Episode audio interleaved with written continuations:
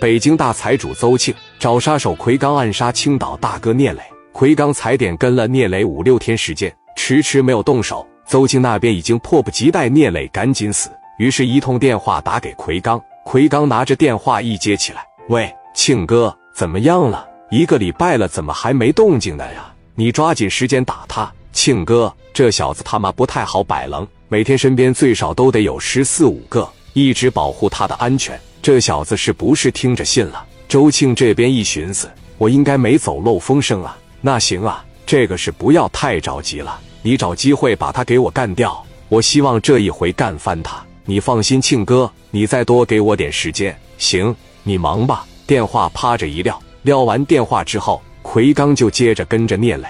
功夫不负有心人，机会终于来了。有这么一句话叫做“不怕贼偷，就怕贼惦记”。你架不住他天天盯着你，那你看聂磊突然就接到了一个电话，打电话这人是青岛刚上任不久的那个董事长。磊哥拿着电话一接上，喂，董总你好，聂磊你好。你晚上有时间吗？陪我出去吃个饭呗。行啊，晚上大概几点？七点半。胶东海鲜今天晚上来的都是白道上的朋友，还有一些做生意的大老板。你就别摆谱了，少带几个人，别整一二十个在身边，再把人吓到。行啊，董事长，那我知道了。晚上我就带着志豪和建强过去。好嘞。电话啪着一撂下，这个时候聂磊跟志豪和建强就说了：“今天晚上。”你俩陪我出去吃顿饭，别的兄弟就不用跟着了。说完这句话之后，志豪和卢建强一点头。但是你看，人要是不该美，他怎么也死不了。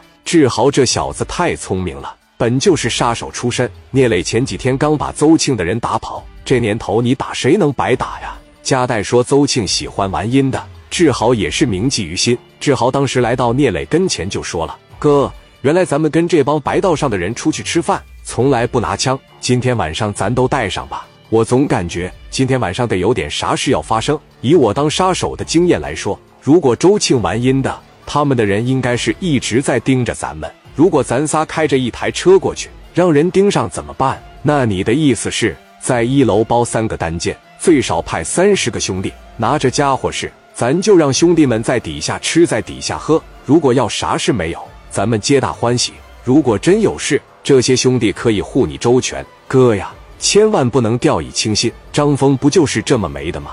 而且也是在胶东海鲜，那在电梯里就让人打死了。这话一说完，聂磊汗毛都立起来了。张峰死的有多惨，聂磊是亲眼目睹了，当时头皮发麻。他妈也是啊。行啊，那你打电话安排兄弟吧。好嘞。志豪当时把电话打给史殿林，大林在新艺城夜总会，电话一接上。喂，大林哥，今天晚上磊哥跟董事长在胶东海鲜有饭局，你去胶东海鲜一楼带十多个兄弟，开个包房，把家伙啥的都带上，你们就在一楼吃饭。要有事的情况下，我拿对讲机呼你们。行，晚上几点呢？七点钟，你们分拨进去，不要十几个人一块去。那我知道了。给电话啪嚓的一撂下，志豪给刘毅打了一个，给任浩打了一个，也是一样。没人带着十多个兄弟，这就三十人分散在三个包房里。到了晚上六点多钟的时候，史殿林、刘毅、任浩、蒋元